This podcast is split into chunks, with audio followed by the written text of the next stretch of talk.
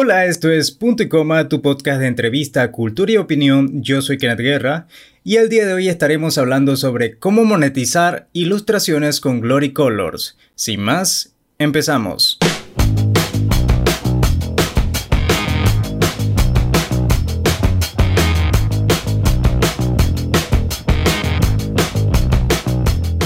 Vale, la tarde de hoy nos acompaña Glory Colors, diseñadora gráfica e ilustradora, debo decir, se me traba la lengua hoy.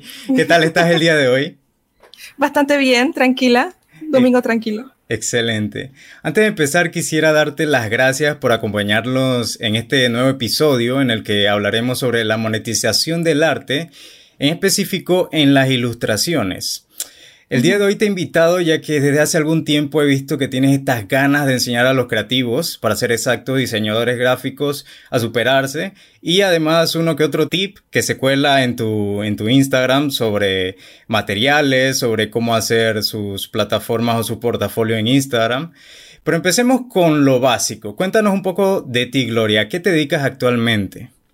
Ah, hola, eh, mi nombre es Gloribel, pero pues prefiero que me llamen Glory. Eh, yo me dedico ahorita mismo eh, a nivel profesional, se podría decir que durante el día trabajo es en gestión web y diseño web y en la noche entonces es que trabajo ilustración y diseño gráfico por fuera. Em, Eres como la, la, Batman de la creatividad. Básicamente, cuando, cuando tengo tiempo o simplemente me la paso todo el tiempo, eh, más que dibujando, jugando videojuegos, es como un, una, un malabar ahí de tiempos. Eh, pero aparte de, pues, el trabajo de, de 8 a 5 y, pues, los camarones que me salen, trabajo también con la plataforma digital Patacoins TV como la diseñadora gráfica y como la persona que da principalmente eh, opiniones respecto a eh, producciones animadas y manga, anime, ese tipo de cosas. Vale, excelente. De hecho, aquí hemos hablado anteriormente de Patacoins, que es uno de los podcasts que, yo recomiendo escuchar, aunque últimamente no han liberado episodios, pero a mí me encantaba escuchar Patacoins, el podcast. Sí, tenemos que, ponernos las pilas con eso de nuevo. Sí. ¿Cuánto tiempo llevas desempeñando como diseñadora gráfica e, ilustradora? Eh, diseño gráfico vengo haciendo eh, desde hace como unos, uh, unos 12 años. Eh, más, o sea, 12 años comenzando desde un, un, estilo como amateur, pues, eh, mm. donde me pedían que hiciera invitaciones para ciertas fiestas, este tipo de cosas. Después de que me gradué es que comencé realmente como a trabajar de diseño gráfico e igual de ilustración, aunque ilustración no es algo que llegue tanto, es como más nicho, ¿no? Aquí el, la, la parte de las comisiones de la ilustración, ¿cómo, ¿cómo, sientes que está? ¿Está como en pañales? ¿La gente no, no manda a hacer este tipo de arte? Eh, yo estoy notando que ha comenzado a crecer más el interés, porque al principio cuando, por ejemplo, yo ponía en los eventos que ofrecía comisiones, la gente se me quedaba mirando como de que qué estás hablando. Y es que tú me pides a mí que te dibuje algo y yo lo dibujo para ti. Pero al inicio, cuando tú simplemente decías, ah, estoy ofreciendo esto, se te quedaba mirando como de que, pero, pero ¿qué es? Y había que explicarle a la gente qué era. Eh, eso fue hace como año y medio, así que ya ahora la gente más o menos entiende. Eh, hay artistas locales como eh, Alice, Alicia Olaivar, que ya en casi todos los eventos ofrecemos comisiones, entonces siempre ves influx de gente llegándole para pedirle ese tipo de cosas, como que ya se está notando, se está viendo más y por ende eh, está la gente más interesada en pedir ese tipo de servicios. Y va más que todo también por eh, la técnica que utilices, si al público le agrada. Exacto, exacto. Yo generalmente trabajo es digital. Cuando hago comisiones en casa tienden a tener un, un, precio diferente precisamente porque me cuesta más tiempo generar el contenido. Pero cuando estoy en eventos, eh, yo trato de ponerlo más eh, accesible precisamente porque tengo solamente un par de horas para trabajarla, no quiero tener que llevármela a la casa. Eh, así que cobro menos. y por ejemplo, en el caso de, de, Alicia, Alicia trabaja principalmente tradicional, entonces como es así, siempre se llevan como una pieza original a su casa y tiene como un valor mayor no solamente al trabajo de, de ilustración que se hizo, sino también por el hecho de que es una pieza única, no se puede reproducir.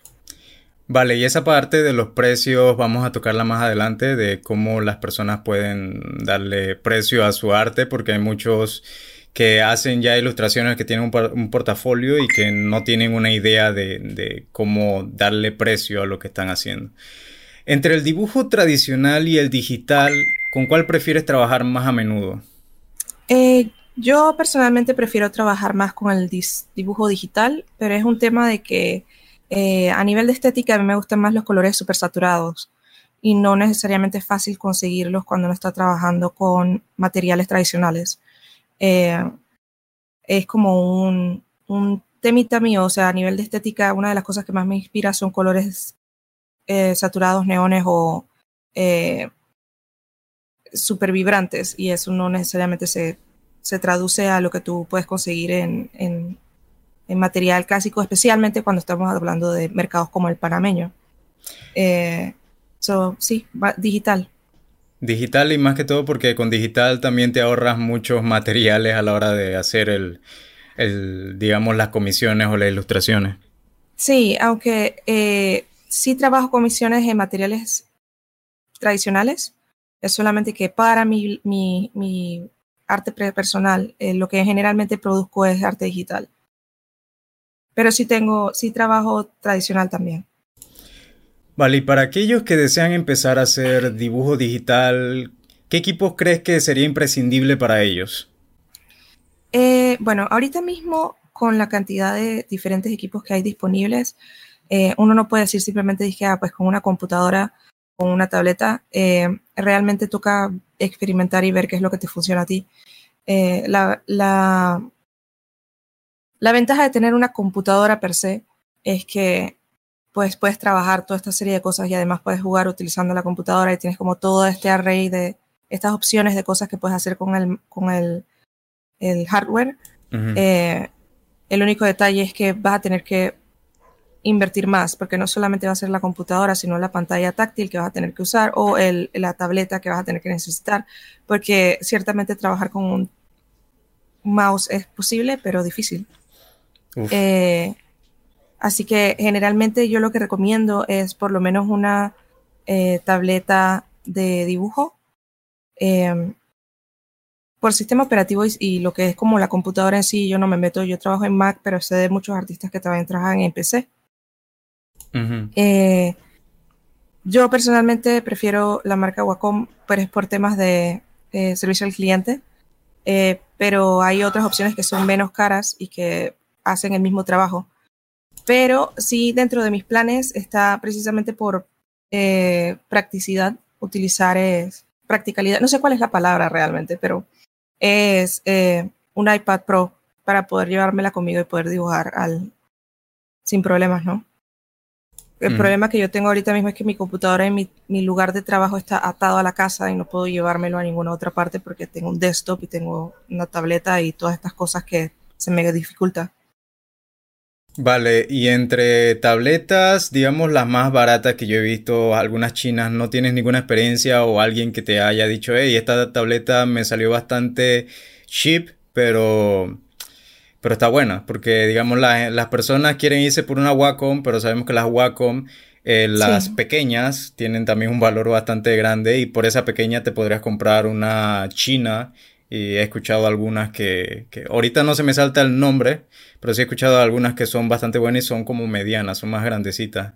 Ajá, no, yo, yo no, no necesariamente he tenido eh, experiencia eh, directa con las mismas tabletas, las tabletas chinas, pero sí conozco personas y he, he visto muchos reviews. A mí ese tipo de temas me llama mucho la atención consumir contenido online, ¿no? Ver muchos videos de reviews y comparativas y ese tipo de cosas. En el caso de que yo quiera invertir en una porque eh, ellos también tienen variantes de las pantallas que son táctiles.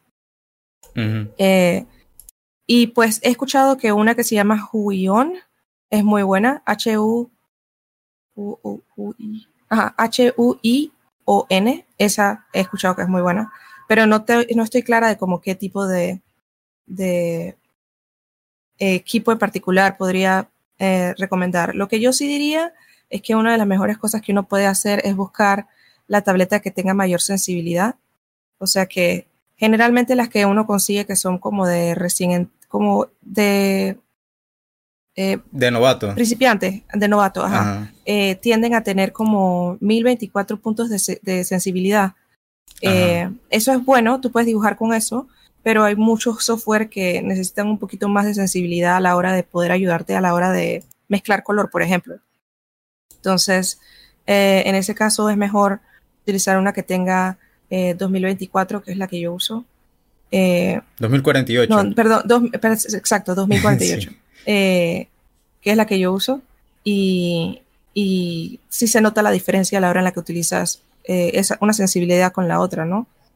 Y ya creo que aparte de, soft, de hardware, y disculpa que te interrumpa, eh, a, nivel de software, eh, yo recomiendo con los ojos cerrados Clip Studio Paint.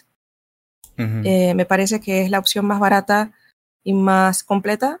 Photoshop es bueno para editar colores más como para, para postproducción, pero para lo que es dibujo y pintura, eh, realmente nada le gana a Clip Studio. Tú puedes comprar ese, software por unos 75 dólares, 80 dólares más o menos, pero casi todo el año tienen eh, especiales donde lo venden en 25. Eh, y no, realmente no hay nada mejor. Es como el mejor, el mejor software de ilustración japonés. Eso sí, ese es el que uso yo y el que, el que no creo que no cambiaría por nada. Y, está completo en la parte de, eh, digo, de mm, herramientas. Sí, eh, hay una diferencia porque hay dos versiones. Uno es Disque Clip Studio Paint X, X y la otra es eh, Clip Studio Paint Pro, una cosa así. La diferencia es que uno tiene unas opciones que son parecidas a InDesign, que te ayudan a como mantener un proyecto mayor, o sea, para que tú creas un manga de varias páginas y que puedas tener toda la información eh, en ese programa, te recomiendan la versión como más, más cara, porque tiene esa funcionalidad de tener todos estos archivos y poderlos comprimir en una cuestión que sea como un, un libreto, pues. Eh, ¿Y de pinceles? En el, en pinceles eh, hay cualquier cantidad de pinceles, también puedes editarlos. Hay una comunidad online que comparte mucha información y diferentes plugins y cosas que puedes utilizar. Hay tanto pinceles como gradientes como... Eh, ellos tienen una cosa que es como unas formas, o sea, no es pinceles de pintura per se, sino como, como puedes replicar ciertas cosas, como por ejemplo... Eh, postes de telefónicos, si no lo necesitas para un, un eh, un fondo. Eh, ellos tienen una herramienta que es como un pincel que lo que hace es que va replicando eh, estos postes telefónicos o lo que sería, ponte una cadena, te la va replicando en la misma forma, no la tienes que dibujar, él hace el trabajo por ti. también tiene lo que tiene una herramienta 3D que te permite posar un modelo que tienen ahí para que entonces si necesitas referencia para una pose, entonces puedes dibujar encima de ese modelo 3D. Es bastante completo a nivel de ilustración en general, porque es una herramienta hecha específicamente para dibujar. Entonces, eh, es, es, lo máximo. O sea, realmente no, no tengo ninguna queja con él. De hecho, las personas en su mayoría utilizan Photoshop porque sienten que puede descargar píxeles y todo lo demás, pero de verdad que hay software que es especializado para eso y es hasta más completo que Photoshop a la hora de, hacer ilustraciones. Exacto. O sea, yo, yo comencé a trabajar fue en Photoshop cuando comencé a dibujar hace bastante tiempo a nivel digital. Pero el problema que tengo con Photoshop en particular es que Photoshop no tiene una herramienta de estabilización en, a nivel de dibujo, pues. Entonces, cuando tú quieres comenzar a hacer líneas, a veces es un poquito difícil controlar el input de la tableta versus lo que reconoce el, software. Eh, Clip Studio sí tiene la facilidad de que él, eh, como que suaviza eh, la, información y entonces hace que cuando tú pones la, la, línea, la línea se vea como cuando tú la trazas en papel.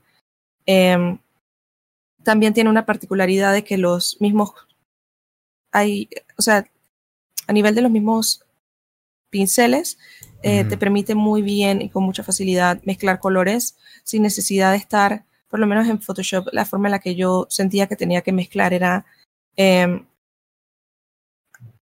ponías un color y después eh, en, en, lo que sería como la, los bordes tenías que agarrar con el drop tool y volver a pasar color y después agarrar de nuevo y volver a pasar color y después tratar de difuminar eso con las pocas herramientas que habían. En el en Clip Studio, por lo menos, eh, tú puedes ponerle al pincel la eh, capacidad de poder alar el color que tiene al lado. Entonces él ya de por sí va mezclando solito y, y no cuesta como tanto lograr una, una, una degradación eh, más seamless, pues no sé cómo decir esa palabra en español, pero sin, sin tanto, tanto, tanto problema. Realmente es como mucho más eh, pensada en, en, generar una experiencia muy parecida a lo que es pintar en, en tradicional. Vale. Y para la parte de dibujo vectorial, eh, ¿es también completo para aquellos que quieran hacer este tipo de, de, ilustraciones? Eh, él tiene unas, unas herramientas de dibujo vectorial, de hecho. Eh, yo personalmente nunca utilizo ese, ese tipo de, herramientas porque realmente me mantengo más en el lado del bitmap y de, de dibujo más como tradicionalcito en ese aspecto, pues. Pero sí, tú puedes dibujar y puedes manejar formas que tanto puedas realmente eh, lograr con esa herramienta en ese tipo de ilustración. No podría asegurarlo porque no es el que yo hago, perdón. Eh, pero supongo que por lo que he escuchado, la mejor herramienta para ese tipo de cosas es Illustrator. So, depende del tipo de arte que tú quieres realizar. Si estás buscando algo más tradicional, clásico, como eh, cartoon, anime, manga, así, eh, sería más un Clip Studio Paint. Si estás buscando algo como ilustración vectorial, más eh, como moderna y más eh, de, de, formas y, y, que quieras, sabes, explotarlo al tamaño en, que, en el que necesites, entonces obviamente Illustrator sería una mejor herramienta. Vale, en cuanto a dibujo tradicional, ¿qué materiales usualmente utilizas tú para hacer tus ilustraciones? Eh, yo generalmente utilizo eh, lápiz eh, y lápiz tinta, marcadores y estoy comenzando a usar acuarelas. a nivel de lápices, pues a mí personalmente me gusta mucho trabajar en lápiz 4B en general. pero cuando estoy haciendo bocetos, trato de no utilizar grafito. Entonces tiendo a, a bocetar principalmente en color y generalmente en rosado o en celeste, que son mis colores favoritos, así que generalmente trabajo eso así. Y entonces encima les paso tinta que puede ser tinta negra o eh, también tengo preferencia por tintas rosadas y moradas. Eh, en el caso de los marcadores, pues marcadores a mí me gusta trabajar con Copic eh, o cualquier marcador que sea de base de alcohol, porque son más fácil de, de degradar. Y por acuarelas, Estoy ahora trabajando con estas acuarelas líquidas que se llaman Ecolin, que puedes conseguir en lugares como eh, Grant Morrison. Y ellos tienen unos paquetes que son de como plumillas llenas de como el pigmento de esta acuarela.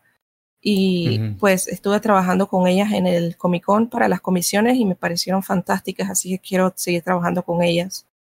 Y de hecho de Grant Morrison me parece que vi un día en tu historia que estaban vendiendo lo que son estas Farrell Castle, creo, las, los lápices, que me parece que estabas muy emocionada porque había podido conseguir. Sí, me emocioné demasiado. Después estaba viendo el video y es que, ay Dios, soy una nerda.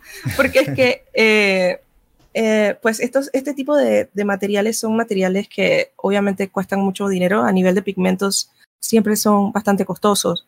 Entonces, eh, son lápices que en teoría no se dañan con el tiempo porque pues cada, cada pigmento que tú ves a nivel de pintura tradicional, eh, cuando está expuesto a luz, se va degradando con el tiempo. Va perdiendo eh, como ese, ese, ese, esa cualidad de color puro, pues esa saturación de color. Los Faber-Castell que encontré en esa ocasión y los que están trayendo puestos desde entonces eh, son básicamente los materiales de pigmento nivel artista, que son los que se supone que van a durar por mucho tiempo. Entonces, tú lo que quieres es ese tipo de materiales y lo que estás buscando es tratar de trabajar a nivel profesional, pero que si le estás ofreciendo una eh, comisión a una persona, tú lo que quieres es que la comisión dure de la manera pristina lo mayor, el mayor tiempo posible. eh, entonces, cuando obviamente vi que tenían ese Z, ese precio, me volví loca. Sí, estuve viendo y, o sea, yo por lo general, yo, a mí, yo tengo lo que es dibujo, pero como un hobby solamente, no es algo como que me dedique a eso. Yo utilizo lo que son, me gustan las plumillas para solamente remarcar. Em, lo que te iba a preguntar y la siguiente pregunta, porque ya estoy como divagando, era sobre el papel. Cuando tú haces las comisiones, ¿qué tipo de papel utilizas? ¿Un papel de, qué sé yo, de las que compras por ahí en paquetes o un papel especial de artista? Eh, yo, dependiendo de la comisión, cambio el papel. Hay veces donde simplemente es un poquito engorroso tener que trabajar con tintas. Eso depende también del tamaño del espacio, la cantidad de cosas que voy a tener en la mesa. Porque generalmente hago comisiones en, en, en, en eventos. Eh, entonces, eh, lo, que, lo que hago a veces es simplemente, si voy a trabajar con, con tintas o con, con, acuarelas, yo utilizo un papel que se llama papel de eh, medios mixtos o de mixed media que es como lo consigues en las tiendas aquí en Panamá. Uh -huh. eh, y entonces trabajo con él. Es un papel de, de, para arte, pero no necesariamente de grado artista. O vale. sea que hay, hay ciertos materiales que no necesariamente van a reaccionar muy bien con él, eh, o hay ciertos pigmentos que no necesariamente se van a ver tan vibrantes en ese papel. Pero como son comisiones cortas, eh, el hecho de que no necesariamente el papel sea el mejor no me crea como el ruido que, que sería como no tener estos pigmentos para que duren más tiempo, porque es como un, o sea, está, es la base, pero no necesariamente es el pigmento que va a, ¿cómo se dice?, reaccionar contra el tiempo. Eh, uh -huh. Yo lo que trato es de conseguir los que, se, los que sean libres de ácidos, porque eso es lo que permite también que estos pigmentos no tengan como una, una, reacción química a nivel de papel que entonces vaya degradándolos con el tiempo. Eh, pero pues sí, yo uso eh, eh, Mix Media cuando estoy trabajando con colores en los eventos o uso otro que se llama eh, Toned Gray, que es un, un, un, papel que está, está hecho con está hecho con de color gris. Entonces, eso me permite cuando estoy principalmente haciendo comisiones de bocetos, eh, no tener que eh, como perder tanto tiempo haciendo los tonos medios, porque ya el uh -huh. papel los tiene. Y entonces yo solamente me dedico a enfocarme en las sombras y en las luces, y entonces es como mucho más rápido poder sacar como una pieza cohesiva bien hecha cuando ya tienes el color, eh, el color medio de la misma pieza ya, ya eh, como quien dice, listo. Eh, entonces lo que yo hago es que con ese trabajo más con carboncillos y grafitos y trabajo con pasteles blancos para poder sacar lo que serían los colores más claros.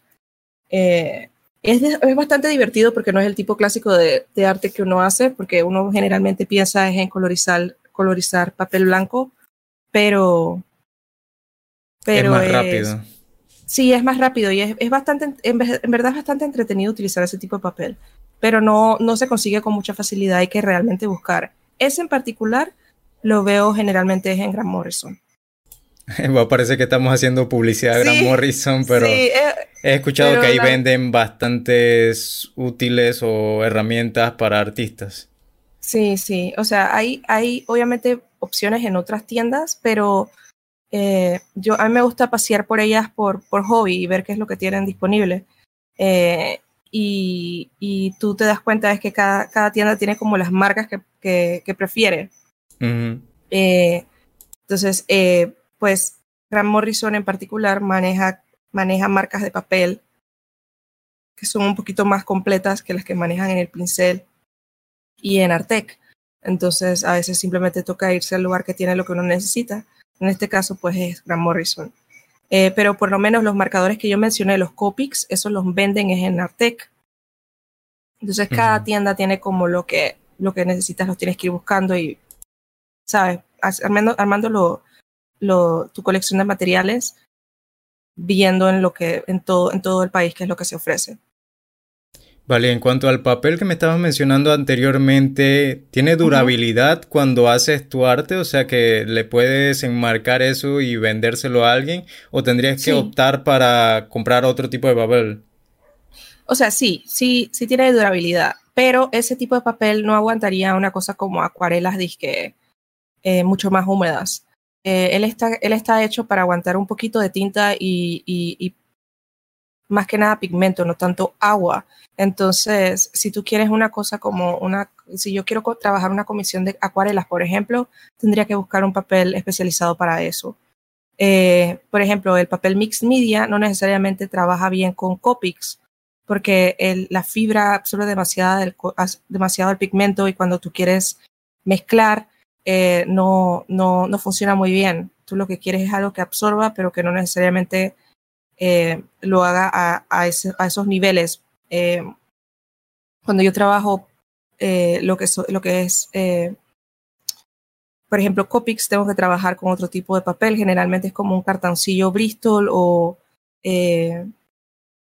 o mismo papel de marcador que está diseñado para aguantar ese tipo de pigmento y poder levantar el pigmento para mezclar cuando es necesario.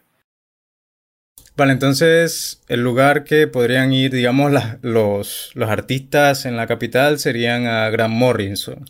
Para yo diría, ajá, yo diría que Grant Morrison, eh, Artec, El Pincel, y hay otras pequeñas, pequeñas tiendas eh, en la ciudad que también venden diferentes tipos de materiales que no necesariamente encuentras en esos tres lugares.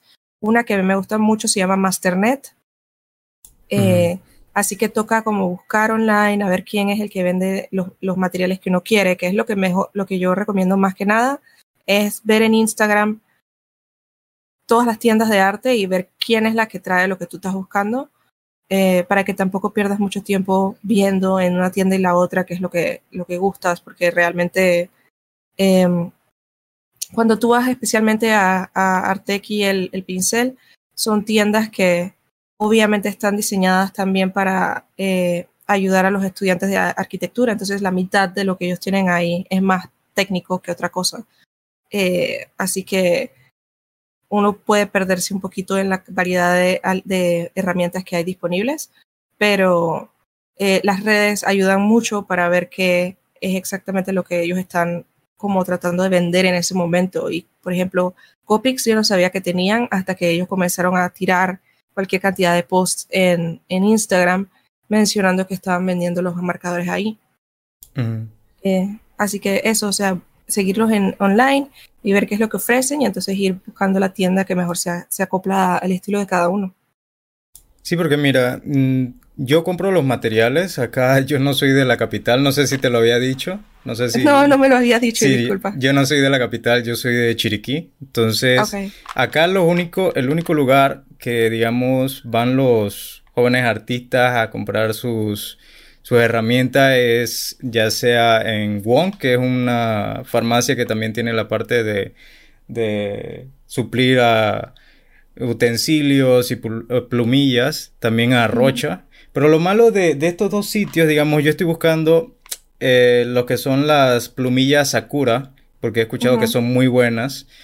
Y la única opción, mira, la única opción factible a la hora de comprar eh, este tipo de plumillas son que las mejores son las, las que te venden en paquetes, que serían las, ya te digo cuál es, Statler, que también he escuchado que son bastante buenas y ah, digamos es la que me funciona a mí, pero no hay una gran variedad. O sea, si en la, si en la capital no hay que la gran variedad, ahora imagínate cómo están los artistas de provincias centrales o aquí en Chiriquí o en cualquier otra región de, de Panamá. De Panamá. Ajá. No, sí es verdad. O sea, yo, por ejemplo, eh, en mi caso, la mayoría de los materiales que yo tengo, pues los he pedido afuera, es porque em, son ¿cómo decirlo? O sea, yo estaba buscando ciertos materiales que quería que se vendieran aquí, pero no los tenían. Entonces, los Copics, los primeros Copics que yo compré, los compré cuando fui a un viaje. Entonces, los vi allá y los compré. pero eh, les tomó cinco años traer esa marca después de que yo la había comprado acá. Entonces, eh, a veces simplemente toca cómo hacer, lo, lo, que yo siento que es lo mejor que uno puede hacer estando en un mercado como el panameño, es eh, hacer tu investigación, ver qué tipo de materiales te gustan y cuáles son los mejores materiales que puedes conseguir de ese, ese estilo, por decirlo de alguna manera. Si es tintas mm. o acuarelas o es, si, si, no necesariamente los mejores, eh, los que sean mejores que, que vayan acorde a tu presupuesto. Y entonces estudiar la opción de pedirlos de afuera, porque realmente eh, en el caso de ese, ese story en particular, en el que yo perdí la cabeza por los, los eh, lápices de colores, la razón por la que yo había perdido la cabeza en ese video es porque ese precio era como 50 dólares más barato de lo que tú lo encontrabas online.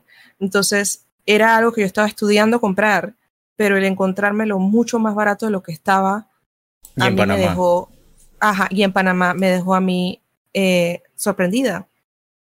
Eh, entonces, por eso fue que, y disculpa, creo que moví una, ok, eh, por eso fue que perdí la, la, la, la cabeza. cabeza. en ese momento, ajá, pero, pero sí es cierto que pues a veces simplemente porque no hay la variedad toca pedir las cosas de afuera porque si no entonces uno se queda sin materiales. A, a mí, por ejemplo, eh, a nivel de plumillas, me, me gusta trabajar con Faber-Castell y entonces he notado que están trayendo ese tipo de plumillas del lado de acá. Pero yo sé de muchas personas que les gusta trabajar con Sakura Micron y esa es mm. una marca que aquí no se trae, o sea, no hay ningún lugar que la traiga. Um, entonces simplemente toca, toca ajustarse o eh, ver opciones afuera. Eh, yo personalmente compro mucho en, en Amazon porque, precisamente por eso. Cuando, no hay, cuando hay algo que yo necesito y que aquí no tienen, entonces me toca comprarlo del lado de allá. Sí, toca ya. Y por la parte de dibujo digital, ya sabemos que Multimax, creo que también Panafoto venden lo que son las Wacom, así que de las más sencillas pueden ir allá, comprársela o si no, investigar por Amazon. Eh, la marca que dijiste anteriormente, que es la, la marca china para las tabletas digitales. Para la, la, parte de los de las pantallas táctiles, digamos Wacom, si no he visto en Panamá, eso creo que no lo han traído en ningún momento. No sé sí, si... sí lo han traído. Hay una, hay una tienda, no es una tienda realmente, es, es un lugar que se llama. Eh, dame un segundo y te averiguo con, con claridad, pero es básicamente un centro de. de eh, de entrenamiento de entrenamiento de... Las pantallas táctiles para dibujo. Sí, o sea, es un, es un lugar donde dan clases de Photoshop. Ellos venden también el Creative Suite de Adobe eh, y ellos tienen eh, la licencia de Wacom. Entonces, vale. eh, ese es como el lugar donde tú quieres comprar en Panamá para poder tener una verdadera garantía. Eh, el, el, detalle es que se me escapa el nombre en este instante. Y de hecho aquí en Panamá tampoco, o sea, Adobe no ha dado soporte para que, digamos, los fotógrafos o los ilustradores paguen lo que es Adobe Cloud, para que es la, la mensualidad. O sea, aquí en Panamá eso todavía no ha llegado tampoco, así que no. sería mejor para los ilustradores optar por la herramienta que dijiste anteriormente, que es Clip, Clip Studio creo que, que era el nombre. Ajá. Exacto. Y otra, digamos, para los que solamente posean el, el, dinero para comprarse la tableta digital, digamos, por mi parte, yo les recomendaría Krita, no sé si la has escuchado en algún momento. Krita yo lo intenté usar y me gustó mucho a nivel de funcionalidad, pero mm. eh, tenía la particularidad de que crashaba cada vez que le ponía como eh, mucho peso, por decirlo de alguna manera. O sea, si yo mm. comenzaba a, a, trabajar una pieza, mientras más elaborada la tratara de hacer, menos probable era que el programa se quedara abierto. Entonces simplemente decidí dejarla de usar. Sí, de hecho, es, es por ser gratuita, sí. Sí. Mantenido por la comunidad, no, no podemos ni que pedir, eh, digamos, a, a nivel de novatos que van, digamos, primero las pinceladas o están haciendo un boceto, creo que les podría servir. Ajá. Y eh, cambiando un poco el tema, eh, ¿qué sientes tú que es esencial para tener notoriedad en el mundo de las ilustraciones, digamos, aquí en Panamá? Pues eh, depende, o sea, yo personalmente no siento que, que tengo mucha notoriedad que digamos a nivel macro, pues, o sea, eh, yo a mí, se me conoce, pero se me conoce más que nada en el círculo de pues los eventos geek y ese tipo de cosas del lado de acá. Pero no es, no es una cosa como decir eh, Andrea Soto, creo que se llama ella, Andy Soto, que es una artista nacional que ha trabajado también ilustración para marcas más grandes aquí en Panamá. Eh, creo que más que nada va de la mano con explorar tu propio estilo y buscar algo que haga una, un, diferenciador entre lo que tú haces y lo que el resto hace. Y una estética como eh, cohesiva, una, una, un, un trabajo que todo lo que tú hagas parezca que viene de tu mano. Eso es lo que yo siento que como que define y hace que la gente cuando vea tu trabajo te asocie a ti de una vez. Em, pero eso no viene... Ajá, disculpa, ¿sí va para la parte de la técnica y también la paleta de colores, porque según lo que tengo entendido, tú también te manejas por una paleta estricta de colores. O sea, casi siempre utilizas más o menos esa similitud entre los colores de una publicación a otra en Instagram. Eh, sí, o sea, dentro de todo, realmente yo trato de, variar la, la, paleta de colores dependiendo de la, eh, de la atmósfera de la pieza, por ejemplo pero yo sí tiendo a tirar específicamente a colores como rosados y morados. Ese tipo de colores son los que me llaman más a mí. Entonces, ponte que yo puedo estar haciendo una pieza que es una pieza que es naranja con amarillo y, y verde, ponte, pero yo voy a ver de qué manera puedo incorporar rosado o morado. Em, así sea por lo menos en las sombras. Por ejemplo, mucho, mucho de mi trabajo tiene luz amarilla precisamente porque las sombras de la luz amarilla es morado y por eso así puedo trabajar el morado dentro de la pieza. Eh, y así más o menos voy buscando yo la forma en la que puedo agregarle como ese, ese, esos colores que a mí me gustan. Eh, tengo entendido que no solamente es el color, a veces también es, de, es como la, anatomía y el trabajo que hago a nivel de dibujo, pero sí hay muchas personas que me han dicho que más que nada notan es la diferencia a nivel de color.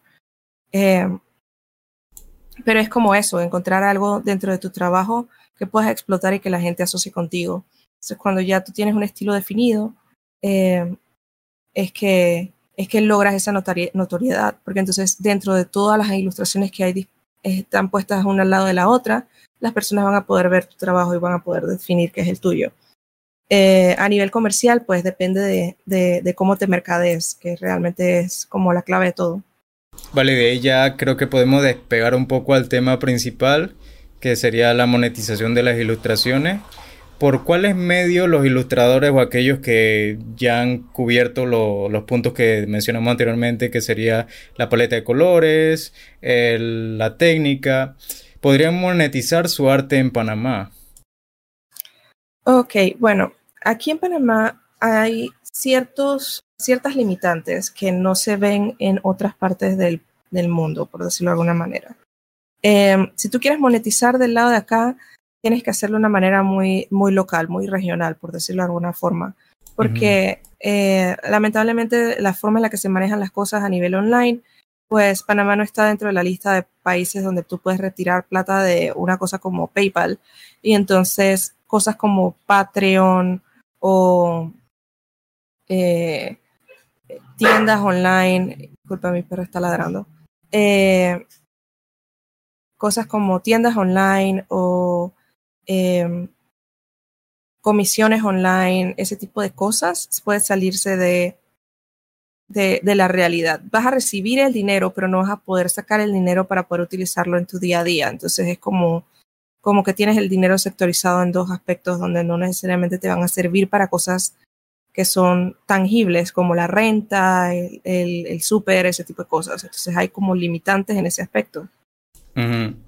Pero eh, una de las formas en las que yo noté que se puede hacer es utilizando redes como forma de, eh, de marketing a modo de conseguir un, público que quiera consumir tu, tu, producto y esté dispuesto a, donar desde otros aspectos. Una de las herramientas que a mí me gusta es utilizar Twitch. Mm. Eh, Twitch es una página de eh, transmisiones que había sido originada para transmitir juegos de video, que ha ido expandiendo su, su cartera de productos a diferentes tipos de personas, entre ellas artistas. Entonces tienen un área específica de arte eh, donde personas tejen en, cámara, personas dibujan en cámara, ese tipo de cosas.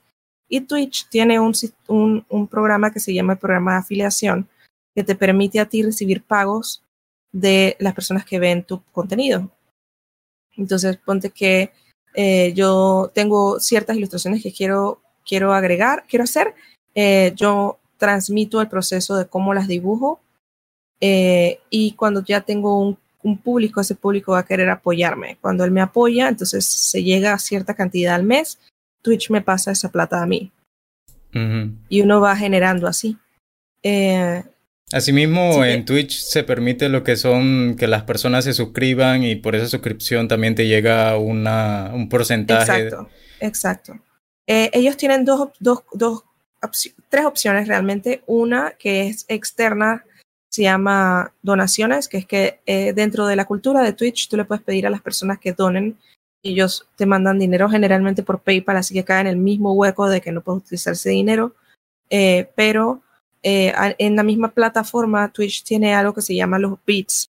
Los bits es como una donación detrás de eh, la compra de una, un, un, como una moneda virtual. Esta moneda virtual, los bits, eh, te, la dan los, te, los, te la dan los espectadores a, a ti y entonces eso entra a ti como si fuese un, un 5 dólares, 2 dólares, dependiendo de qué es lo que te dan. Eh, entonces, las suscripciones se unen a, ese, esa piscina de dinero y entonces si se llega a, X cantidad, si no me equivoco, son 100, eh, ellos te depositan eso directamente. Tú puedes darle a ellos tu cuenta bancaria y esto lo depositan por cuenta bancaria.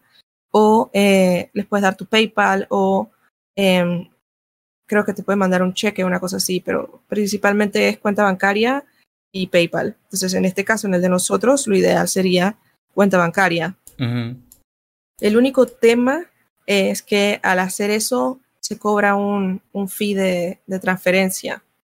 Pero es mejor tener esa plata de tu lado a tenerla en un PayPal donde solamente la puedes usar para ciertas compras online. Vale. Y la parte también, eso de los 100 dólares me recuerda también en parte a AdSense, porque en AdSense también tienes que hacer 100 dólares para que te envíen el dinero. Pero la cuestión de AdSense es que te lo envía por cheque, así que no es como que te, lo depositan directo a tu cuenta de banco, sino que en esta, en esta conversación no es tanto solamente que me recordé esa parte. Sí, sí, es parecido. Porque la otra opción sería ah, utilizar una cosa como YouTube, o sea, utilizar herramientas online para no solamente mercadearte, sino también generar, generar revenue, ¿no? Generar dinero de, regreso. Entonces, eh, están también los canales de YouTube de arte, donde puedes hacer exactamente lo mismo y AdSense entonces entra con la misma figura, eh, donde los ads que generas a nivel de, o sea, el dinero que entra a través de AdSense por medio de los videos de YouTube, entonces entraría como un ingreso extra que llegaría también cuando llegas después de los 100 dólares. Que es muy difícil. sí, exacto, especialmente por cómo se manejan los clics del lado de acá que casi no tienen valor. Sí. ¿Y esta plataforma Patreon, algún momento has pensado pasarte también a Patreon? Porque digamos, aquí en Save Shadow lo que utilizamos es Patreon para mantener lo que es la producción, lo que es el sitio web también. Em, para los artistas también podría ser una buena idea pasarse a Patreon porque ellos trabajan con Pioneer, que, creo que hacen lo mismo que en Twitch, te envían el dinero directo a a la cuenta bancaria. ¿Qué opinas de, de, esta plataforma? Ah, ellos trabajan con... No, es que cuando yo comencé a averiguar la idea de Patreon, Patreon solamente trabajaba con PayPal, entonces yo perdí el interés. Pero si ellos se cambiaron a Pioneer, entonces me parece una excelente opción. Eh, eh, hace poco. Fue hace como un mes, creo, porque digamos, cuando yo, cuando empezamos a utilizar aquí eh, lo que es Patreon, tenían de defecto PayPal, pero hace como un par de semanas fui a ver y ya se manejan por Pioneer. Ok, entonces me tocaría entrar a ver porque honestamente no había, no había averiguado eh, ni había visto como noticias nuevas, así que es una buena opción. Eh, el detalle con Patreon, y ahí es donde yo sé que yo, yo fallo, es el hecho de que es, una, es, es un tercer trabajo, entonces tienes que generar el contenido que estás prometiendo que vas a, que vas a generar. Yo eh, no dibujo tanto como quisiera, honestamente, entonces eh, se pone como ese, ese extra peso de tener que producir para poder mostrar, para poder justificar que se está pagando. En el caso de, de, una donación externa o un bit que te dan en un stream, por lo menos es una cosa donde te lo están dando en el momento, no se está haciendo un intercambio de algo por un producto. Entonces, eh, tener eso en consideración, ¿no? Que significa trabajo extra. Pero me parece una, herramienta genial para eso. O sea, para poder generar algo de, de, de, de dinero y monetizar el trabajo que se está haciendo. He escuchado que existen muchas formas para monetizar. ¿Cuál te ha funcionado a ti en particular a lo largo de los años o de la cantidad de tiempo que, que llevas ya eh, mercadeando tu arte?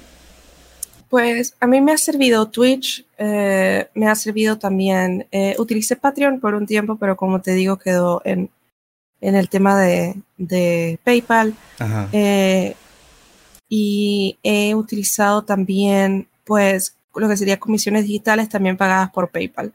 Que lo que básicamente yo hago hasta cierto punto es, eh, como obviamente esa plata queda en, eh, en forma digital, eh, lo que utilizo es precisamente ese dinero para pagar materiales para seguir haciendo más arte aquí. Entonces. Como que esas comisiones lo que hacen es que terminan costeando los, los, eh, los gastos de, como quien diría, producción de tanto eh, lápices, papeles y eh, materiales que no puedo conseguir aquí en Panamá comprándolos online. Vale, al menos te Eso, sirven para, para seguir adquiriendo materiales entonces. Exacto. Vale. Eh, para la parte, digamos, de plataforma freelancer, eh, para los artistas también sería una buena idea. ¿No has experimentado con esto?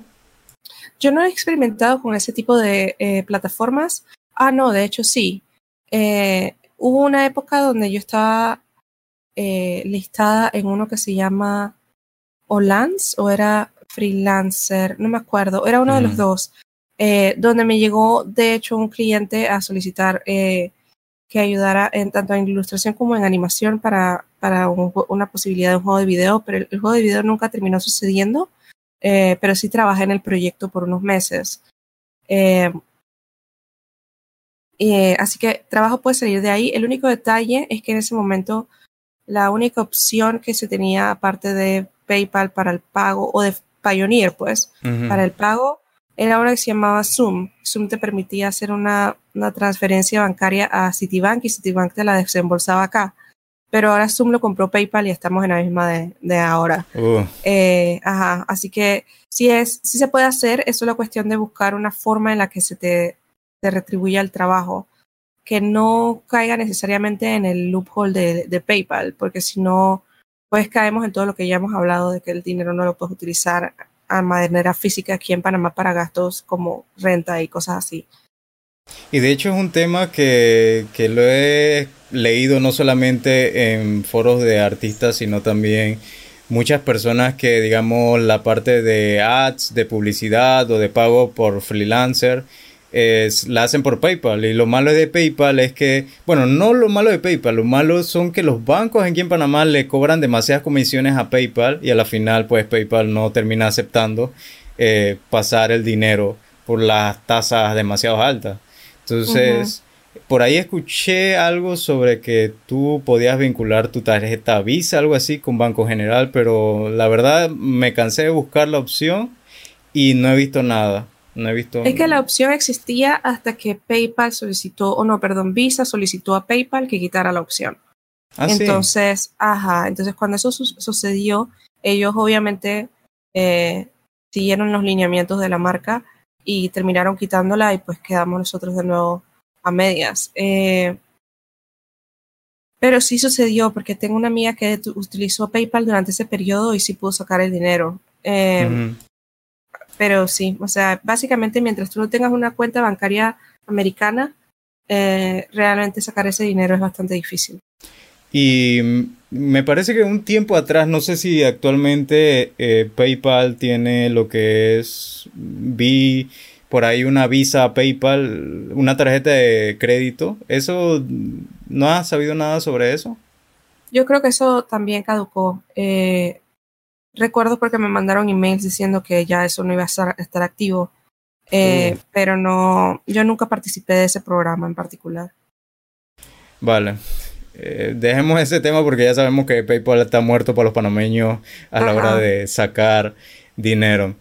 Eh, pasemos a este. Al hablar de monetizar, muchos se quedarán en el limbo ya que no saben cómo ajustar el precio de, sus ilustraciones. ¿Qué consejos nos podrías dar para la, fijación de precios? Eh, realmente yo creo que hay un problema aquí en Panamá en general y es el hecho de que la gente cobra muy poco por el trabajo que hace. Eh, obviamente hay que ajustar para, para los mercados, pero ciertamente cada material que tú utilizas tiene un, eh, tiene un valor. Entonces tú lo que quieres es, dentro de ese precio, ajustar por los materiales que están siendo depreciados con, con el, la utilización, eso sea la, tableta de dibujo, la computadora, eh, eh, los marcadores, todo eso lo tienes que tener en consideración, además de las horas de trabajo que tú quieres ponerle, o de las horas de trabajo que te va a tocar meterle. Entonces, la forma en la que yo trabajo es eh, calculando dependiendo de eh, la rata horaria que yo me pongo por trabajo generalmente oscila entre los 10 a los 15 dólares, que no, no me parece que es cara. Eh, de hecho, siento que para, los para ciertos estándares es bastante, bastante barata, pero como el mercado es bastante joven, por decirlo de alguna manera, o sea, no hay tanta gente haciendo este tipo de trabajo, entonces el cliente no está acostumbrado a encontrarse con precios que son un poquito más elevados, especialmente porque para mí terminar una pieza me puede tomar de 3 a 12 horas. Entonces, toca, obviamente, con esa rata horaria, multiplicar por la cantidad que es eh, y ajustar con los, eh, los implementos que estás usando para entonces dar una, una cotización. En el caso de, de, por lo menos yo cuando hago las cosas en, en los eventos, eh, lo mantengo dentro del rango de los 25 dólares, es precisamente porque yo no me estoy dando el tiempo para trabajar esta pieza más de dos horas. Eh, y los materiales que estoy utilizando tienden a ser materiales que no cuestan tanto. O sea, que son de buena calidad, pero no necesariamente son extremadamente caros. O que, por ejemplo, si se me vaya a dañar, eh, como en el caso de una computadora, esto, el, el, tener que cubrir con ese gasto después va a ser eh, poco motivado con el trabajo que se hizo, ¿me entiendes? eh, entonces, eso se, se, ajusta allí y hay otras, otras, otros factores que yo agrego que son eh, qué tan pronto se decide, se, quiere la, la comisión, eh, el tamaño de la comisión, y eh, ¿cuál era el otro? Ah, ¿qué tanto me gustaría trabajar en ella? Y yo sé que este puede ser un tema un poquito polémico, pero a veces se te solicita trabajar en, en ciertos temas o con ciertas personas que no necesariamente uno quisiera trabajar con ellas. Entonces, una de las mejores maneras de poder ajustar el precio es agregarle ese, ese porcentaje que va a hacer que el estrés que vaya a venir con la pieza o el, eh, o el tener que lidiar con ese cliente en particular eh, sea por lo menos eh, remunerado de alguna forma, ¿no? Entonces tú agregas ese, porcentaje y si la persona te lo acepta bien y si no te lo acepta, tú le puedes decir, bueno, muchas gracias, pero realmente no se va a poder dar porque ese es el precio. Porque me ha pasado mucho también anteriormente que uno toma un trabajo pensando que las cosas van a salir bien y se dan cuenta que no, y después te das cuenta que lo que tú cobraste por el trabajo termina siendo menos de lo que tenía que haber sido por la cantidad de cambios y la cantidad de, de problemas que puso el cliente en general. Eh, ahora, todo... De, de hecho, eso, disculpa que, que, te interrumpa, eh, esa es como una manera de filtración, dirás Como Exacto, es más que nada un filtro. Vale, y en esta parte de cuando haces comisiones, no haces un contrato, por decirlo así, decirle, ok, tú quieres un dibujo con tanta, digamos, digital o tradicional, eh, a esta medida, eh, solamente puedes verlo una vez o una revisión, dos revisiones y después de esas revisiones, si quieres más revisiones tienes que pagar más. Este tipo de cosas, digamos, la he visto mucho en fotografía para cuando son cambio de ropa, cuando también, digamos, las ediciones, los fotógrafos les muestran las ediciones y si a las personas les gustó, bueno, tú nada más puedes hacer un cambio a lo que es el contrato, lo que dice el contrato, si no, entonces tienes que pagar más. Sí, yo, yo hago algo, algo parecido. No, no, tengo la figura de un contrato como, eh, como quien diría formal per se, pero eh, lo que yo sí hago desde el inicio es que le digo al cliente eh, que ellos tienen para poder solicitar tres revisiones y esas revisiones van a solamente pueden estar en ciertos periodos de como las fechas de entrega que doy. Entonces, ponte que yo digo que voy a entregar el, el boceto en el boceto ellos pueden cambiar la pose, eh, expresiones, eh, como composición, por decirlo así. Si ya yo comienzo, si ya yo entrego las líneas, entonces ellos pueden decir, ah, es que esta expresión no se parece mucho o de repente la cara no está del todo bien, pero todo lo que tiene que ver con cómo está estructurada la imagen ya no lo pueden cambiar, porque me van a hacer trabajar el doble. Esto, pero y, un, y después de eso yo entrego otra revisión, que es la revisión de como quien diría la, la idea de los colores. Cuando se, se entrega eso, ellos pueden decir este color sí, este color no. Pero una vez yo comienzo a renderizar, no pueden decir nada y el, el, material terminado es el que ellos aprobaron. Eh, para evitar que después de que yo entregue una pieza me vengan a decir, dije, ah, lo que pasa es que los, los ojos eran de X color o lo que pasa es que él tenía un lunar debajo de la, del ojo y yo no te lo dije. Y yo dije, bueno, eso es culpa tuya porque no me lo dijiste en el momento en el que me lo tenías que decir. Eh, como que me cubro con ese, ese proceso de enviar las piezas eh, en los diferentes estados de producción. Eh, y, y sí trato de ser estricta con ellos específicamente diciendo la cantidad de cambios que pueden solicitar y, y cómo hacerlo, porque sí sucede mucho que te envían la información eh, incompleta y después quieren eh, que tú rehagas todo de cero para poder acomodar lo que ellos no te enviaron desde el inicio. Les toca por eso filtrar a los buenos clientes de los malos y yo me doy cuenta principalmente de cuáles son los malos cuando son los que tienden a pelearte mucho el precio. Por eso precisamente es el, el, el porcentaje, porque cuando tú inflas el precio y la persona comienza a pelear contigo por eso, tú comienzas a ver qué tanto valor le dan a tu trabajo y por ende qué tanto van a respetar el proceso que tú estás estableciendo. Entonces, eh, sirve para, para sacar tanto a, a potenciales malapagas como a personas que tienden a ser bastante eh, incompletas y, este tipo de personas que te dicen, que, ay, sorpréndeme y no te dan la idea de qué es lo que quieren y después se quejan de que no le diste lo que ellos querían. sorpréndeme. Ajá, ajá, por favor, yo no tengo, no tengo, no tengo idea, quiero que sea este personaje, dale, hazlo. Y después tú entregas y es que, ay, eso no era lo que yo quería. Entonces, ¿por qué no me dijiste? Ese tipo de cosas. Eh, o sea, ese como un cliente de, de no sé lo que quiero, pero tú sí debes saber lo que yo debo querer. Ajá, exacto, de léeme la mente. Yo, yo, tú, tú debes saber, tú eres diseñador. Y es que no, así no funciona el mundo. Yo no soy, que seas diseñadora no significa que sois. Eh, Adivina. ¿cómo se llama? Ajá. Uf, cayó el agua aquí. bueno, para lo que estén escuchando ahora, si escuchan al fondo una lluvia, es que yo estoy en Chiriquí, eh, Gloria está en la capital, así que estamos en tiempos diferentes. Aquí está cayendo un palo de aguacero. Vale, y de hecho el tema de, de, la monetización también viene para los jóvenes artistas que están sacando, digamos, ya tienen el portafolio, como ya dijimos antes, esos temas ya deben estar resueltos. Em, y vienen los primeros eh, clientes y te llega el cliente, no, eh, quiero tal cosa, tal cosa, y ok, tú ves que el cliente sabe qué es lo que quiere pero al final y al cabo eh, se queja por el precio. Entonces también es otro tema de, valoración de lo que tú haces o es cultura porque el panameño usualmente ve, ah, no, es que eso es un dibujito y me tiene que cobrar barato?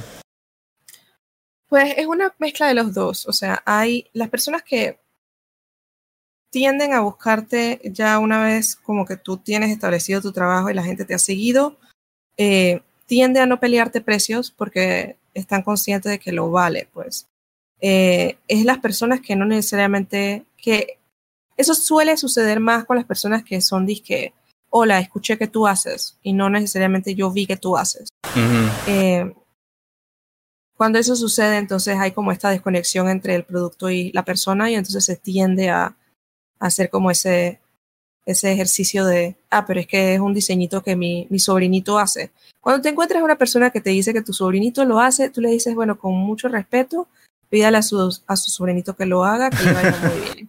Y ya. En, con toda honestidad, con todo el tiempo que yo, yo vengo trabajando esto, yo lo que me he dado cuenta es que nada Nada es gratis. No, o sea que nada justifica eh, tener un... No, no, hay dinero que justifique tener un cliente grosero uh -huh. o sea, y que te falte el respeto.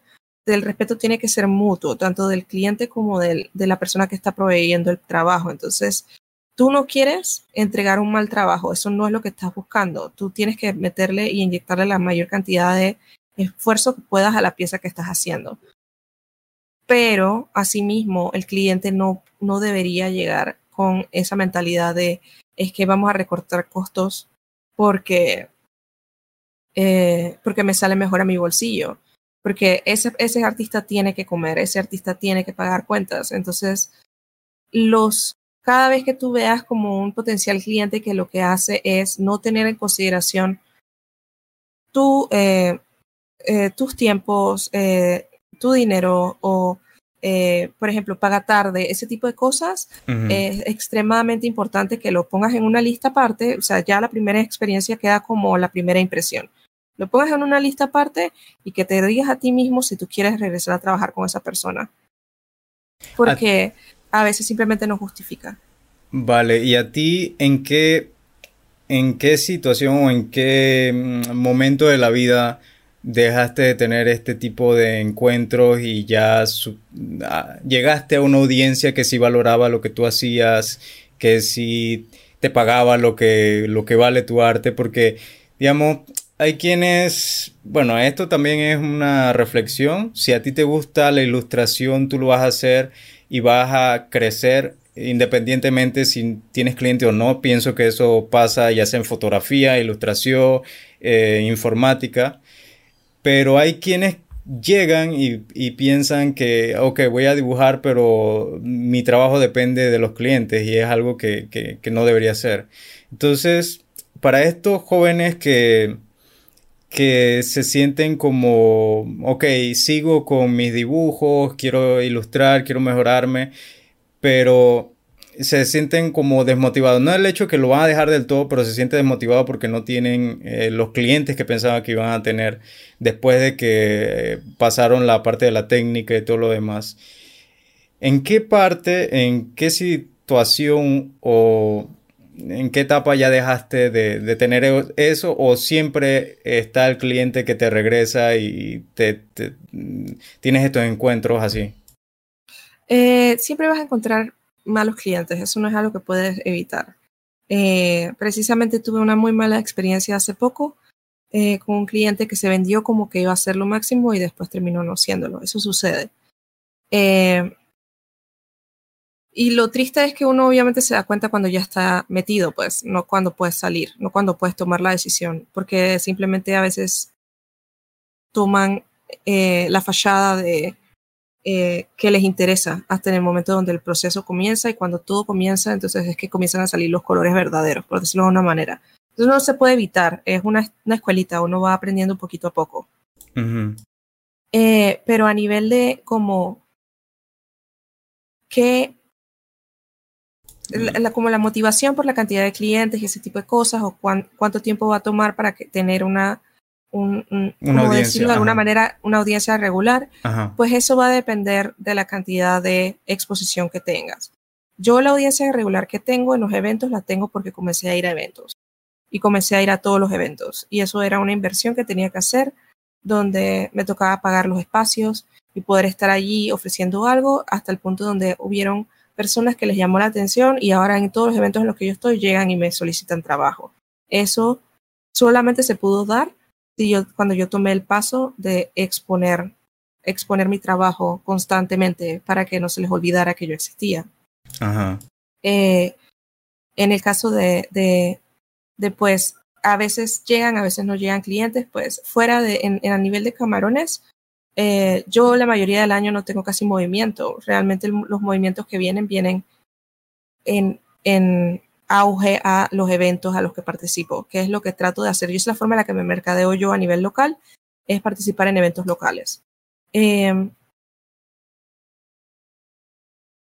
pero si no se tiene, si no se tiene esa herramienta de poder hacer ese tipo de cosas, una de las cosas que yo siento que, que ayudan mucho es participar en proyectos conjuntos con otras personas creativas donde tengas el potencial de crear una audiencia y, en eso hablo con cosas como pues una algo como patacoins, algo como un cómic, algo como una historia ilustrada donde tengas el potencial de que las personas que lean quieran seguir consumiendo el contenido. Y entonces al tener ese gancho para llamar a las personas a, que, que, tripean tu trabajo, eh, vas a lograr más exposición y probablemente mayor cantidad de personas solicitando trabajo es como un ciclo. Tienes que estar ahí afuera para que la gente te vea. Si no lo haces, entonces no, te ven. Eh, y eso es como el, tema clave, porque yo por muchos años, o sea, yo comencé a hacer eventos casi a los 30. Eh, yo por muchos años estuve dibujando y estaba con la mentalidad de, ay, pero es que ¿por qué a mí no me va bien? ¿Y por qué yo no salgo? Porque, a, mí, porque a mí no se me considera una ilustradora, porque yo no hago estas cosas, porque el dinero no entra, porque estas estas situaciones no se dan, estos clientes, estas que no hay interés en mi arte. Y era porque simplemente yo no me estaba exponiendo. O sea, yo no estaba en donde las personas están que quieren consumir eso. Eh, y como no lo estaba haciendo, pues pasaban los años y yo seguía con esta mentalidad de que, ah, pero es que, eh, es que vale bestia porque es que no se apoya al artista, eh, al artista local y en verdad era porque yo no estaba expuesta en el mercado local. Y entonces, ¿cómo ellos iban a saber que yo estaba allí si yo no me estaba poniendo ahí? Eh, toca dar ese paso. Es difícil al inicio, eh, pero si no se hace, no se ven beneficios. Entonces, la mejor forma sería exponerte en la parte física en eventos. O sea, que un artista que no se ha expuesto a este nivel y que piense que, ok, solo basta que yo, yo abra un Instagram, yo abra, un Facebook, un Tumblr para poner mi arte, los clientes me llegan, pero la forma que tú has, la forma que a ti te ha ayudado es eh, invertir en un espacio que sería un stand en, digamos, Comic Con, en en este tipo de eventos y de esa forma las personas que van a esa feria o a ese evento eh, van a tener las inclinaciones para adquirir tu arte. Exacto, o sea, eso es lo que me ha funcionado a mí, no necesariamente es lo que funciona a todo el mundo. En mi caso, eh, funcionó de esa manera porque ya yo tenía eh, una presencia online que había ignorado hasta cierto punto por varios años lo que sucede con el tema online es que yo personalmente no soy muy fanática de las redes sociales. Entonces yo lo hago, me mantengo mercadeándome y hablo con gente y trato de, hacer como networking con gente con intereses parecidos, pero yo no soy el tipo de persona que está constantemente metida en una red social.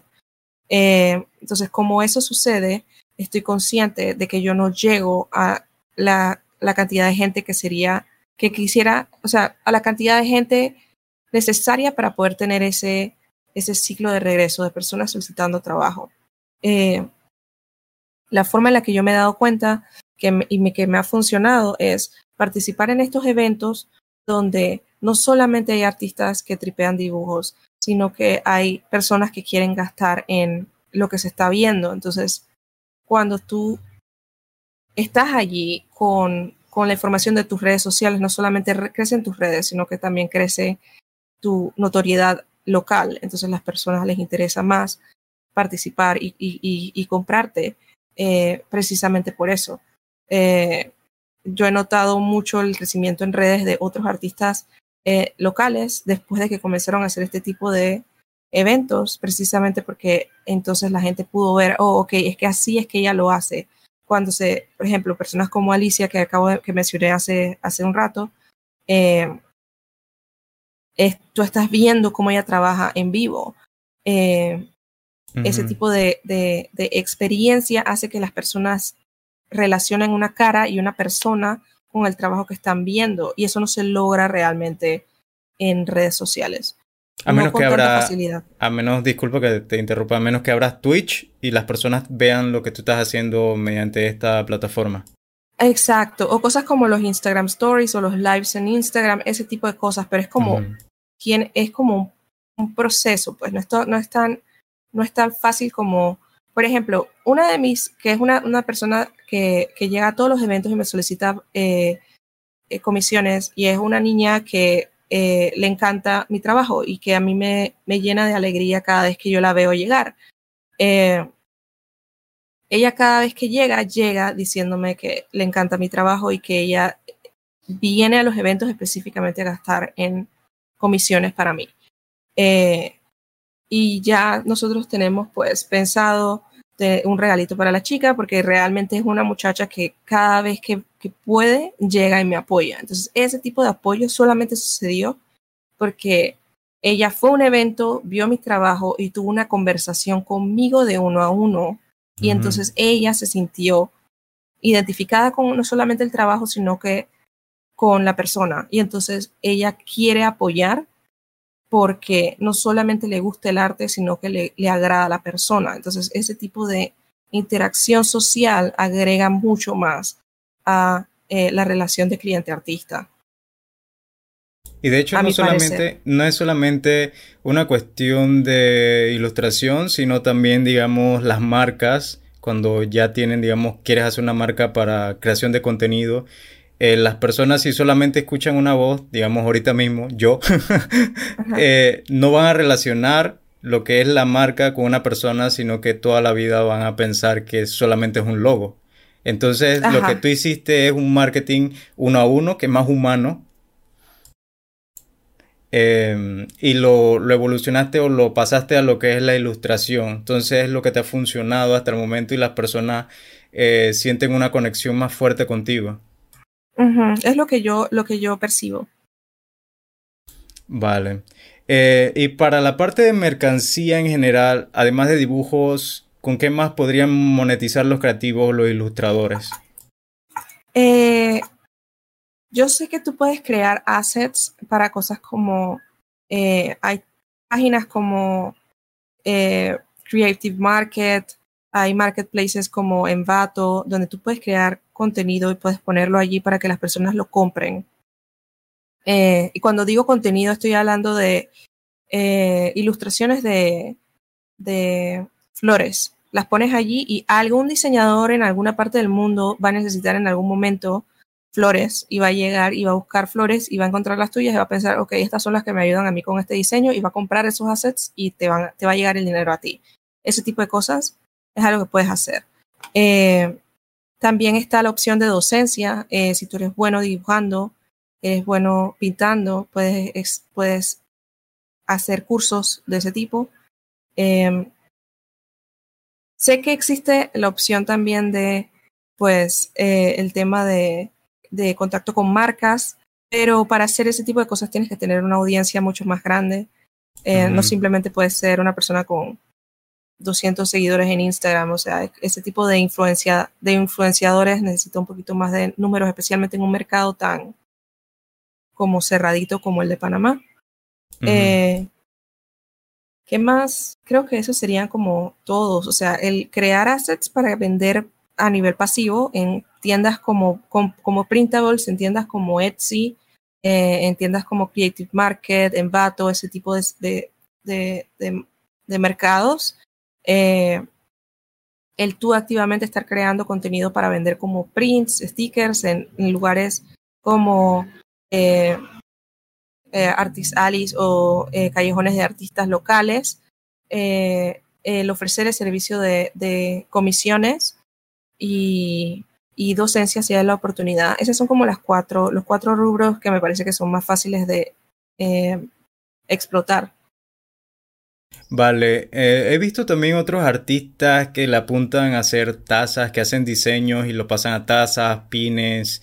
¿Algún momento has hecho este tipo de, mercancía con tu trabajo? No, pero eh, estoy estudiando eso con, eh, básicamente en Loricolors soy yo la diseñadora e ilustradora, pero a nivel de producción mi esposo me ayuda en todo, entonces estoy estudiando con mi esposo la opción de eh, comenzar a, conseguir máquinas de sublimación y este tipo de cosas precisamente para producir ese tipo de, de, de, materiales, porque eh, a nivel de como la marca Recolors, a mí me gusta controlarlo todo, soy así bien eh, freak en ese aspecto. Eh, las ilustraciones las hago yo y las impresiones se hacen en casa, con una impresora que compré, con una tinta y papel especial que compré. los botones se hacen aquí, eh, de nuevo con impresiones que hago yo, con tinta que se compra aquí, con, con papel que se eligió, ese tipo de cosas. Eh, me gusta más como filtrar la calidad del producto de manera personal. Eh, así que dentro de los planes que tenemos está ese, el de tratar de encontrar materiales para poder sublimar y hacer ese tipo de, de materiales después, pero nosotros no lo hemos hecho. Yo sé de, chicas y chicos locales que lo han hecho con t-shirts, con tazas. Hay una, precisamente aquí tengo varios pads de, de algunos artistas locales que hicieron de, de notas. Eh, que se los compro cada vez que los veo porque me alegra no solamente ayudar, apoyarlas, sino tener algo bonito en mi escritorio, pues. Ese tipo de cosas me parece muy cool. Yo sé, por lo que escuché en el Comic Con, yo no lo, yo no lo he hecho, eh, que si uno produce ese tipo de contenido como eh, pads de notas, llaveros, ese tipo de cosas, uno puede solicitar en tiendas locales para ver si se pueden vender. O sea, tú puedes colocar tu, tu producto allí, se le paga como una comisión a la tienda y tú recibes el resto.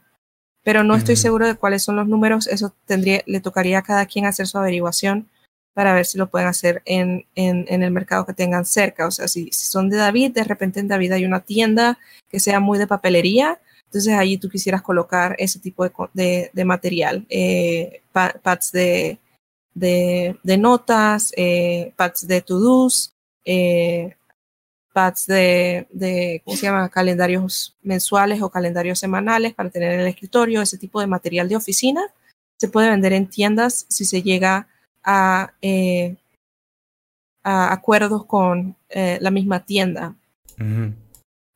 pero como te digo, ese tipo de cosas yo no las he practicado en personal, solamente he escuchado de otras personas hablar del tema.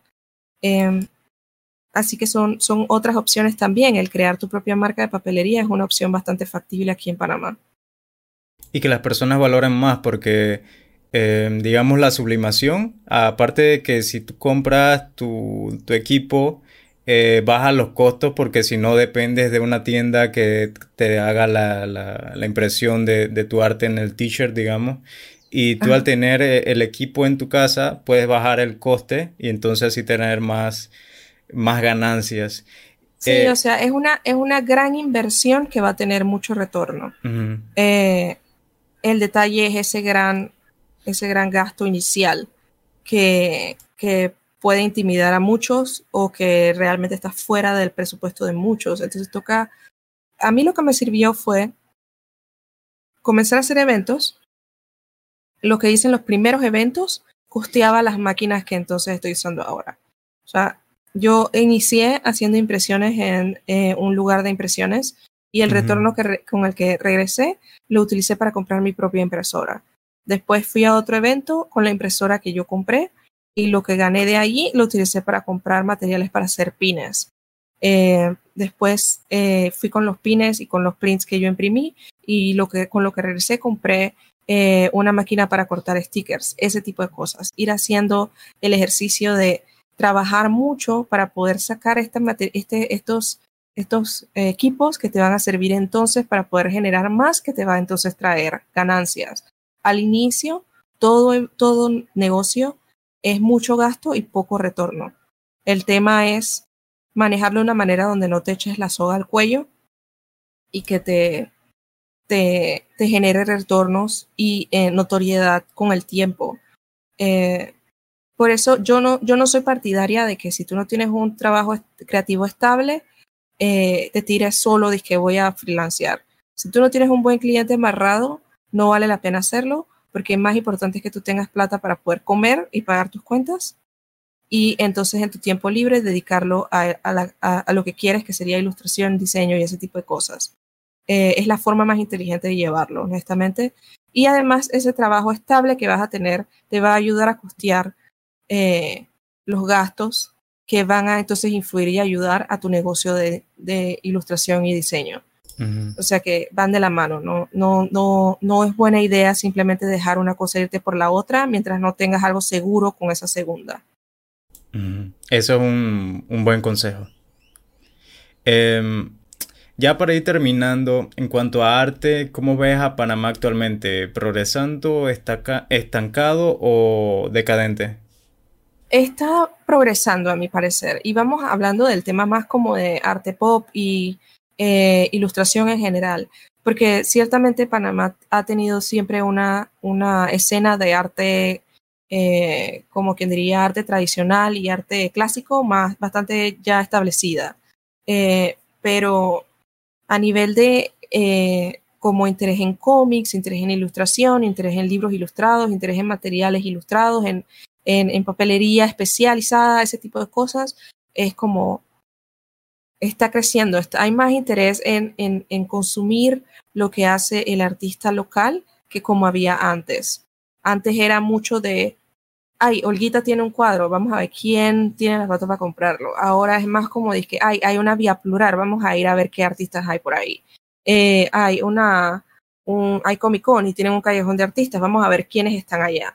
Es este ejercicio de, de como conocer qué es lo que está ofreciendo el patio y me parece muy bonito. Y me, me parece muy bonito también el hecho de que hay muchos artistas que al inicio no se atrevían y que ahora lo están haciendo yo vengo haciendo eventos desde hace dos años casi, eh, creo que dos años y un poquito más de hecho. Y en ese tiempo realmente la figura de un callejón de artistas no existía. Eh, cuando uno iba a los eventos, los eventos eran lugares de tiendas en general. Eh, no había como un espacio dedicado para artistas locales que ellos vendieran su arte. Ahora, en los eventos grandes se está dando que hay espacios especializados de arte donde están los artistas vendiendo su, su trabajo. Y eso me parece que, excelente, eh, porque mientras más apoyo se le dé, eh, más posibilidades hay de que más personas les llame la atención y quieran seguirlo haciendo. Vale, y, también esta parte de que, digamos, en Panamá se sabe que eh, no hay un por decirlo así, una parte nacional, una parte de, Panamá que, que, esté haciendo este tipo de eventos o si las hay. Digamos, el INAC los ayuda a ustedes a hacer eventos o es uno el que organiza o varios los que organizan y, y se, se, se, van y presentan, exponen su, su arte. Bueno, y el INAC, yo si no me equivoco, sí es que uno de estos estamentos que tiene como una mentalidad muy clásica de qué es lo que es arte y qué es lo que no es arte. Uh -huh. Entonces, no es muy común que ellos apoyen eventos que son eh, fuera de lo que es el esquema de, de, de, arte clásico, por decirlo de alguna forma. Eh, además de que el INAC no tiene mucho presupuesto para que comencemos y entonces es bastante difícil que ellos puedan apoyar más de cuatro cosas. Eso sí es eh, cierto. Entonces, pero yo sí he visto que cosas como la, la autoridad de turismo es la que realmente mete plata para eventos que se supone que son de gran escala, como por ejemplo el Comic Con o eh, el Megacon. Entonces, uh -huh. depende. Hay, el gobierno está tratando de impulsar este tipo de, eh, de eventos pensando que con eso van a venir más personas al país, eh, que me parece fantástico.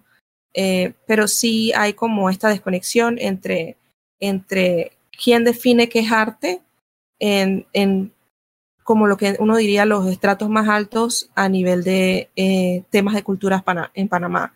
si tú llegas, por ejemplo, a un concurso de pintura con una ilustración digital, te van a decir a ti que eso no funciona, porque es que tiene que ser tradicional. Pero esos son cánones y temas de cerradez de mente externo. Eso ya es otro tema, eh, una burocracia muy grande, donde uno no quiere como meter tanto tanto, tanta mente, porque más vale, eh, en vez de perder el tiempo, me parece, tratando de pensar en cómo podría ser, eh, mejor es producir y ver de qué manera puedes tú eh, hacer la diferencia, más que apoyarte de ese tipo de estamentos, ¿no? Me parece como más, más saludable y así también mantener como una relación con artistas con el mismo tipo de arte que, que uno disfruta o con el mismo tipo de, esta, de sensibilidades que uno tiene, para evitar ese tipo de choques entre, entre es que yo sí sé y tú no sabes lo que es arte y lo que no. Em, pero no hay como una figura per se que apoye lo que sería la ilustración moderna, el tipo de ilustración que tú ves en, en libros de, de de Harry Potter, por ejemplo. Eso no, eso no se ve aquí en Panamá. Vale, eh, yo creo que ahora sí ya nos vamos despidiendo. Muchísimas gracias, Glory, por, por estar eh, la tarde de hoy. Eh, ¿Nos podrías decir en qué redes, en qué sitios te podemos encontrar para, para que los que nos están escuchando te puedan, puedan seguir tu trabajo, por favor?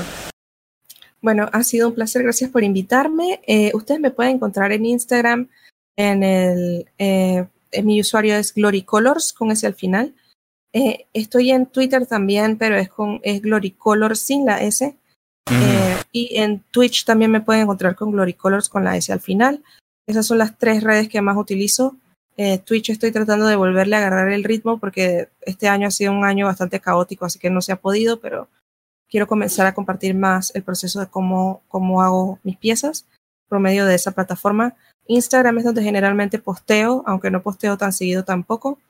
Eh, y Twitter en realidad es como una herramienta para contacto y conversar más que otra cosa, además de mucho, mucho retweet y mucho, muchos memes. Eso es básicamente lo que tengo ahí. Eh, si lo que les interesa es el arte, Instagram, por favor. Eh, y ya. Vale nuevamente muchísimas gracias por dedicarnos estos minutos a compartir tu experiencia y cómo has crecido en la escena de la ilustración. Eh, esperamos tenerte acá en el programa más adelante, así que de parte de nosotros de verdad te agradecemos que nos dediques unos minutos y creo que ahora sí nos vamos. ok, gracias. Ok, hasta luego, bye bye. Hasta luego, bye. Le agradecemos enormemente a Glory por dedicarnos un tiempecillo para aclarar el tema del día de hoy. Si te ha gustado este episodio, recuerda que puedes darnos una buena puntuación en iTunes y brindarnos tus comentarios. Este podcast pertenece a Safe Shadow, un sitio dedicado a la tecnología, cultura y seguridad informática. Puedes visitarnos en safeshadow.com y encontrarnos en Twitter, Facebook e Instagram como el mismo nombre Safe Shadow. También puedes apoyar la producción tanto de este podcast como el contenido general por Patreon en patreon.com barra Con ustedes ha estado Kenneth Guerra y será hasta la próxima. Bye bye.